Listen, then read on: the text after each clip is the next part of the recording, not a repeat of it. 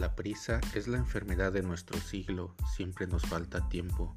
Somos personas ocupadas y una persona ocupada por lo general tampoco encuentra tiempo para saborear una lectura, a no ser que se trate de un libro sumamente agradable y práctico. Estas reflexiones las escribió para usted Monseñor Joaquín Antonio Peñalosa, maestro universitario, investigador, periodista, hombre de contemplación y de acción, de escritorio y de calle, que le hagan buen provecho.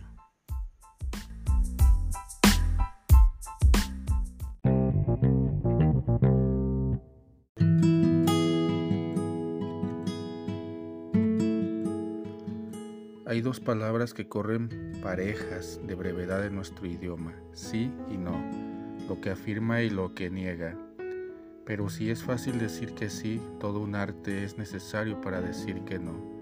Saber negar, saber negarnos, compromete no solo nuestras fórmulas de educación, sino especialmente nuestras más hondas convicciones y sentimientos.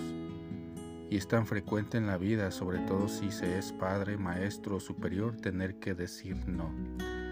La palabrita es de por sí mortificante, cuesta trabajo decirla y oírla, vivirla en carne propia. Hay un no tajante que molesta y humilla, que cierra los corazones y nubla de polvo los espíritus. ¿Por qué no dulcificar la negación con una actitud serena, con un estilo reposado y aún con un tono equilibrado en la voz?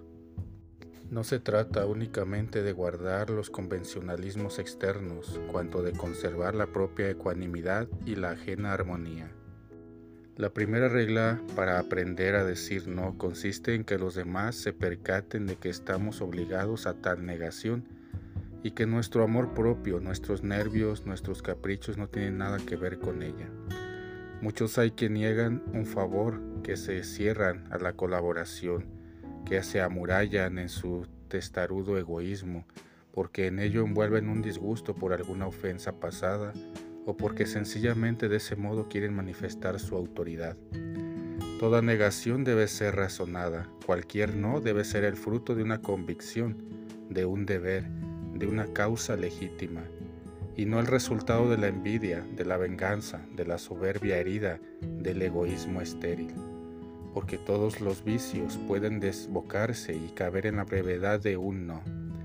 Pero cuando haya que negar, cuando así nos lo aconseja la razón o la convicción, entonces habrá que disfrazar la rotundidad de la negación en la forma más suave y benigna.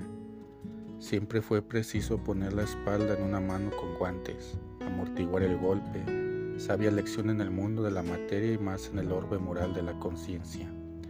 Por desgracia, con una condescendencia mal entendida y una amistad peor practicada, lleva a muchos hombres a la debilidad de aceptar lo que deberían rechazar, porque es más fácil decir que sí según es terriblemente incómodo de decidirse por un no. Por ejemplo, qué difícil rehusar una invitación que no debería aceptarse, rechazar el insistente ofrecimiento de una copa tras otra, evitar una insinuación escurridiza, esquivar un noviazgo perjudicial, renunciar a una mordida nutritiva, hacerse de la vista gorda, tolerar con una sonrisa de aceptación cuanto frente a nosotros se dice contra nuestras convicciones más sólidas. Por otra parte, es preciso dar la impresión de que nuestra negación es definitiva y que no es posible ir arrancando concesiones. Espíritus blandos, invertebrados como buen molusco, son aquellos indecisos que fluctúan entre la negación y la afirmación inseguros de cualquier determinación que toman, miedosos de negar, débiles de afirmar, eternamente fluctuantes como las olas, sin aquella solidez de criterio que define el carácter. La enfermedad de nuestro siglo es la debilidad, escribió Fred Federico Ozanam. Anemia del alma es este virus que vuelve al hombre moderno incapaz de negarse ante la tentación del dinero fácil, del amor degradante de cuanto se le ofrece como halago de los sentidos, aunque aquello a la postre le derrume salud, fama y voluntad. Los médicos saben que la enfermedad se ceba más en el organismo que ofrece apenas resistencia y van por el mundo ejércitos de hombres anémicos de carácter que caen ante la prueba por pequeña que sea y ceden ante la tentación apenas ella se ofrece, porque olvidan que los obstáculos son para vencerse, como está la barrera en los hipódromos a fin de que la salten los corceles. Así cantaba Amado Nervo. La única condición que puso Cristo a quien desea seguirlo no es otra, el que quiera venir en pos de mí, que se niegue a sí mismo. Negarse a sí mismo significa oponer resistencia al mal, al que llevamos dentro o al que se nos ofrece desde afuera.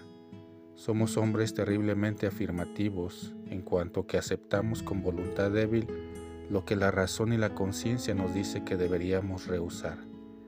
Hay una isla en Holanda que lleva el nombre de Sealand. Es más baja que el nivel del mar.